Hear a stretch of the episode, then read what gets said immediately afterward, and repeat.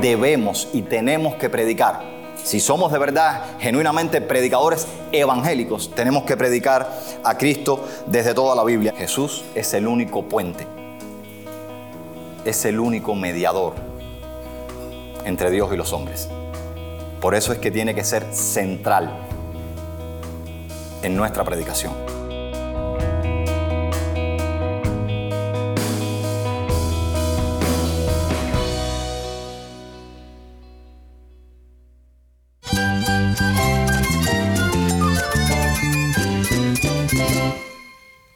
Cristo es mi todo. Cristo es el Rey del universo, es quien guía nuestras vidas. Él es grande y amoroso. Él es real. Solamente Jesucristo es nuestro Señor y Salvador.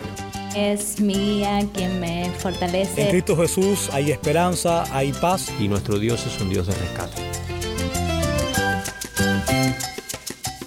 Estás escuchando a El Faro de Redención. Cristo desde toda la Biblia para toda Cuba y para todo el mundo.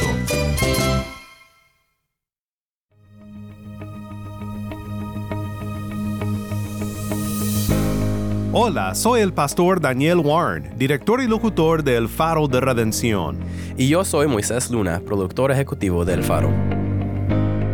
Queremos darte las gracias por acompañarnos aquí en El Faro, en una serie muy especial conmemorando nuestro quinto aniversario. Moisés, gracias por acompañarme hoy. Es un gusto, Daniel, gracias a ti. Moisés, ¿qué te parece? Cinco años al aire en Cuba y en todo el mundo, compartiendo la luz de Cristo y la voz del pueblo de Dios en Cuba. Tenemos mucho por lo cual estar agradecidos. Así es, Daniel. Qué privilegio poder ser parte de un equipo comprometido a compartir el Evangelio de Cristo y de su gracia con oyentes en todo el mundo. En lo personal, estoy muy agradecido a Dios por todas las personas que sintonizan a El Faro en Cuba y en muchos países más alrededor del mundo. Y yo le doy gracias a Dios por ti, por el trabajo que tú haces produciendo este programa, y por el resto del equipo, por todo lo que hacen para el faro. Moisés, cuéntanos sobre lo que compartiremos en el episodio de hoy. Pues hoy vamos a escuchar de nuestro fiel amigo Uciel Abreu en una enseñanza que dio en nuestras recientes conferencias sobre la predicación de Cristo desde toda la Biblia. ¿Por qué debemos predicar a Cristo desde toda la Biblia? ¿Por qué esto es relevante? ¿Por qué es tan importante para nosotros? ¿Por qué históricamente muchas personas han defendido una y otra y otra y otra vez la idea de la necesidad y de la importancia de lo imprescindible que es esto para la iglesia? Dos mil y tantos años de personas que han muerto por esta realidad. Mártires de la iglesia. ¿Por qué nosotros debemos predicar a Cristo? Porque la historia lo demanda. No te vayas, en unos momentos más regresamos con Uciel.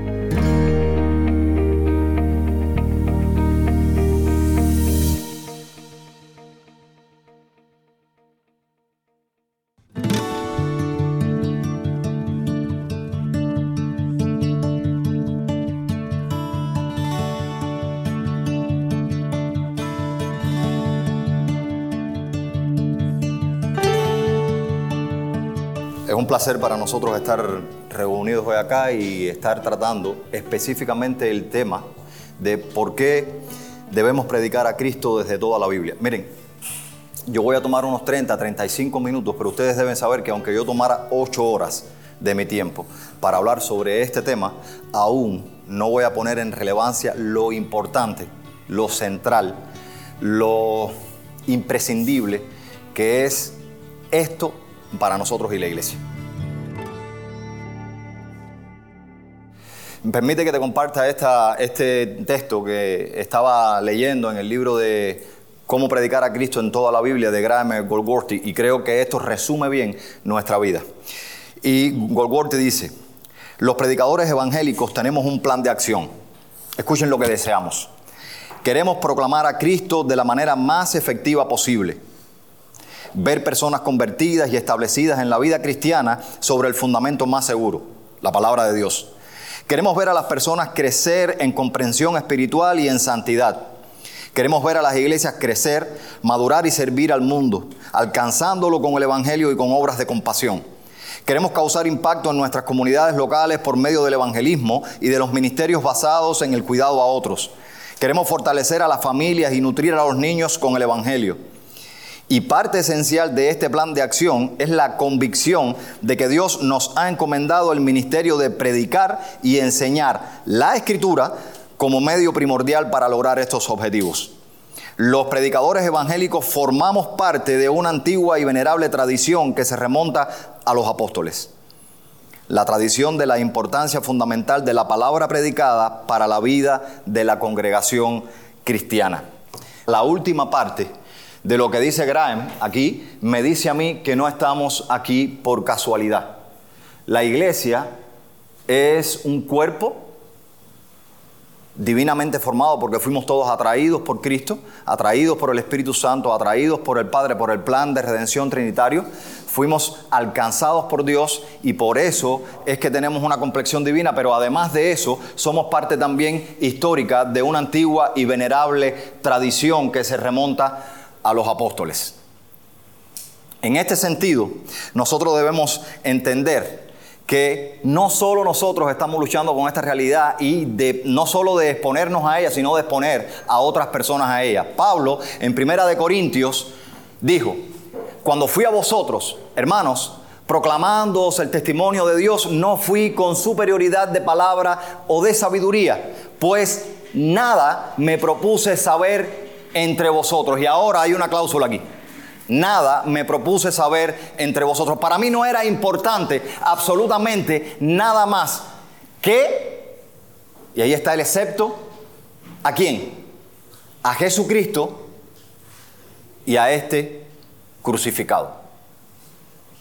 Esto no quiere decir que solo Pablo predicaba a Cristo crucificado solamente, sino que el eje central de la predicación de Pablo era Jesucristo mismo debemos y tenemos que predicar. Si somos de verdad genuinamente predicadores evangélicos, tenemos que predicar a Cristo desde toda la Biblia. Aquí nosotros podemos ver que Pablo derrumba cualquier argumento ajeno a la verdad y toda cosmovisión alejada de Cristo y su obra como la cúspide de la historia, fuera judío o fuera gentil. En la misma carta, de hecho, miren lo que él escribe. Porque la palabra de la cruz es necedad, locura, tontería para los que se pierden, pero para nosotros los salvos es poder de Dios. Porque está escrito, destruiré la, sabiduría de los sabios y el entendimiento de los inteligentes desecharé. Y pregunta, ¿dónde está el sabio? ¿Dónde el escriba? ¿Dónde el polemista de este siglo, el que forma polémica, el que hace debates? ¿No ha hecho Dios que la sabiduría de este mundo sea necedad? Porque ya que en la sabiduría de Dios el mundo no conoció a Dios por medio de su propia sabiduría, o sea, por la suficiencia de, nuestra academia, y ahora viene la locura. Agradó a Dios mediante la necedad o la locura de la predicación salvar a los que creen. A Dios le agradó que salvar por la locura de la predicación. ¿Tú te has puesto a, pensar en eso?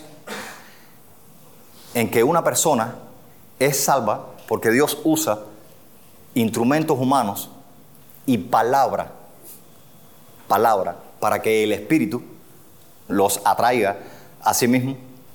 Es una locura. ¿O no?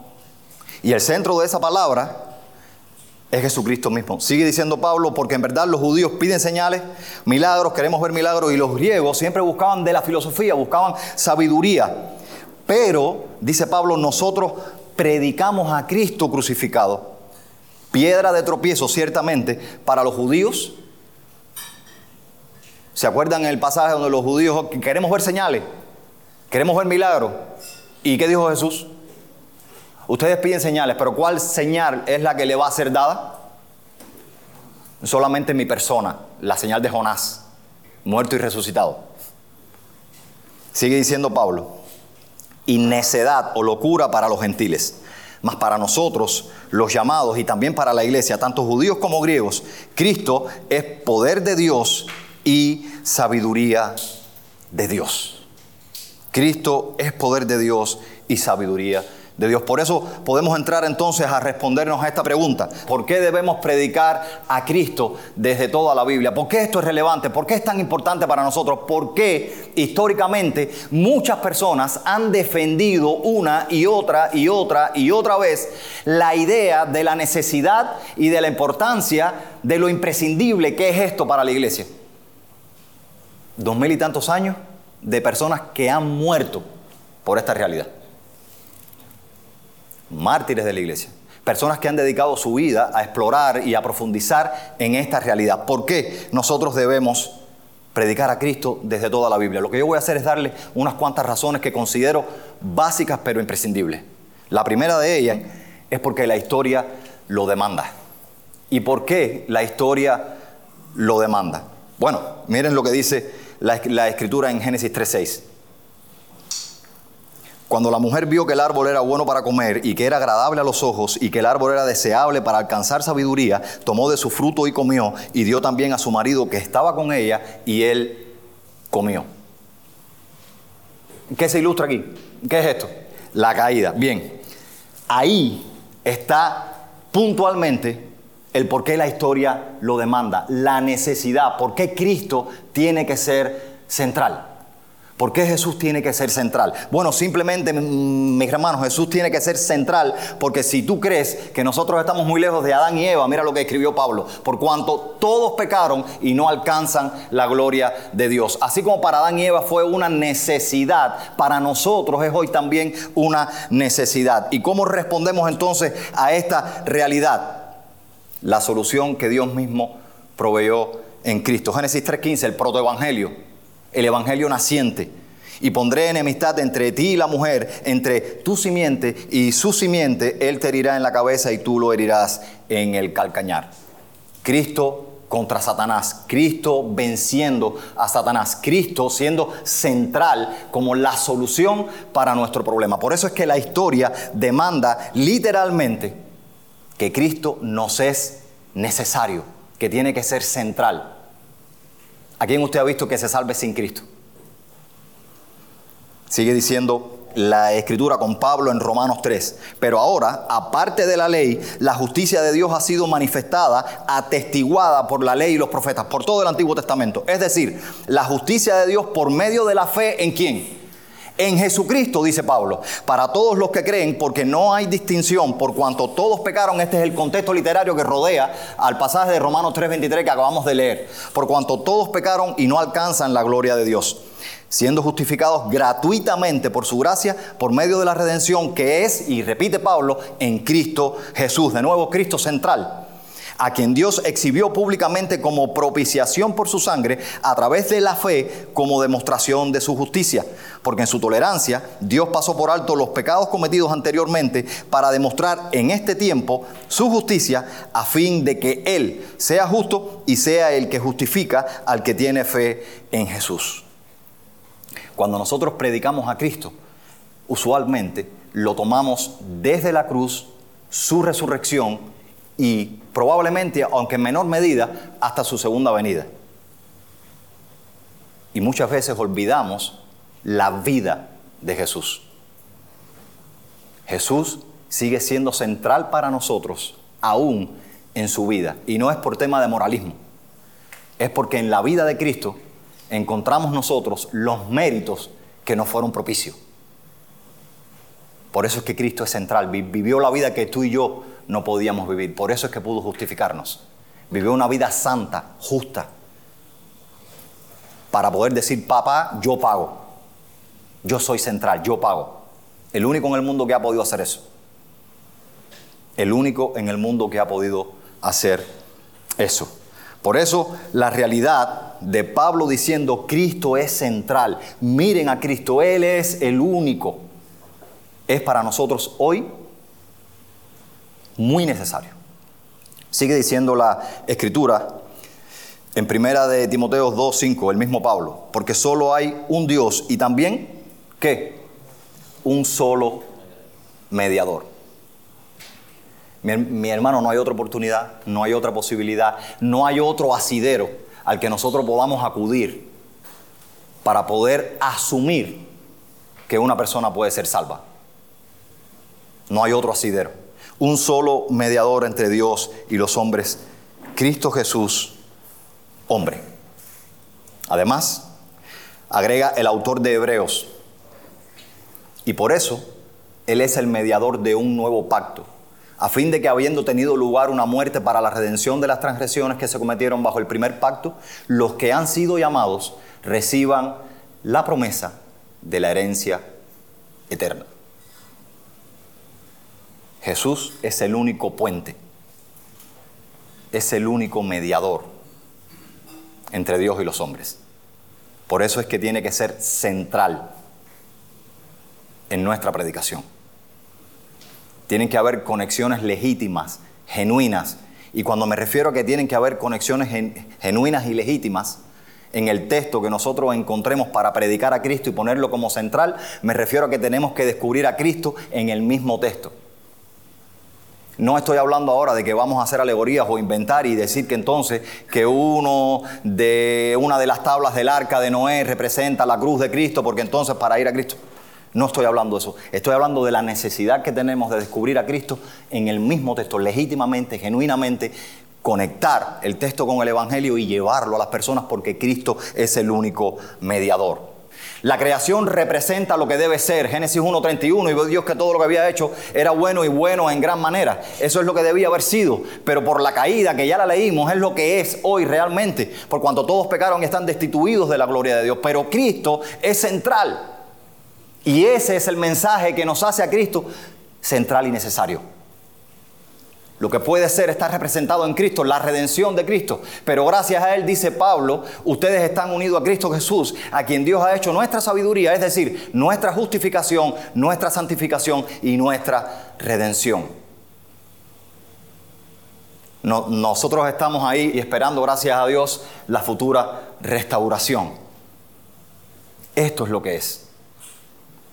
El que estaba sentado en el trono dijo, yo hago nueva todas las cosas y añadió, escribe porque estas palabras son verdaderas y dignas de confianza. Ahí estamos nosotros. Pablo mismo en Corintio dice que nosotros somos nueva, nueva creación. ¿Por quién? Por Jesús. Él hace nuevas todas las cosas y gracias a Jesús mismo también vamos a estar caminando a una futura restauración.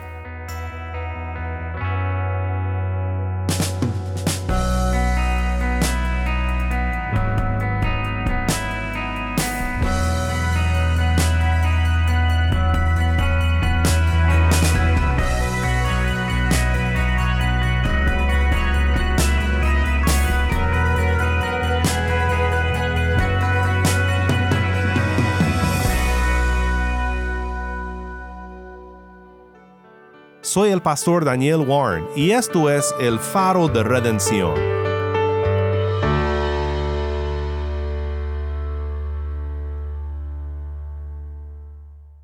Agradecemos mucho a Uciel Abreu por compartir con nosotros esta enseñanza tan cristocéntrica.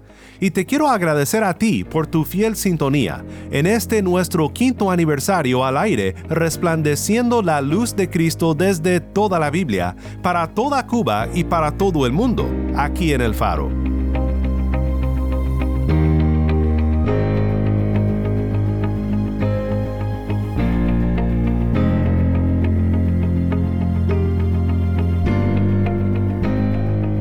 El Faro de Redención como programa radial fue ideado para Cuba, pero ha crecido a un nivel global y si estás en sintonía fuera de Cuba, te agradezco por pasar estos tiempos con nosotros estudiando temas que nos fortalecen en nuestro caminar cristiano. ¿Tienes una historia que contarnos sobre cómo el faro de redención está impactando tu vida? Mándanos un correo electrónico a ministerio arroba el Nuevamente nuestro correo electrónico ministerio arroba el O si te es más fácil, puedes enviarnos un mensaje de voz en WhatsApp. Nuestro número es 1786 373 4880. Nuevamente nuestro número de WhatsApp 1786 373 4880. Y no olvides que también nos puedes seguir en las redes sociales, en Facebook, Instagram y Twitter. Solo busca el faro de redención. Allí encontrarás más contenido durante la semana para animarte en tu fe y para mantenerte informado sobre el ministerio de El Faro.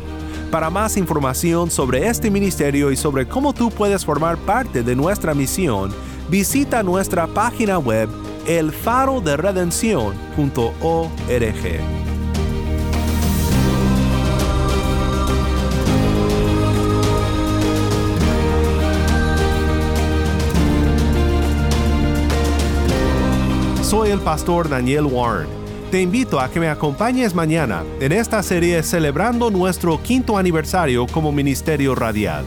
La luz de Cristo desde toda la Biblia para toda Cuba y para todo el mundo, aquí en el Faro de Redención.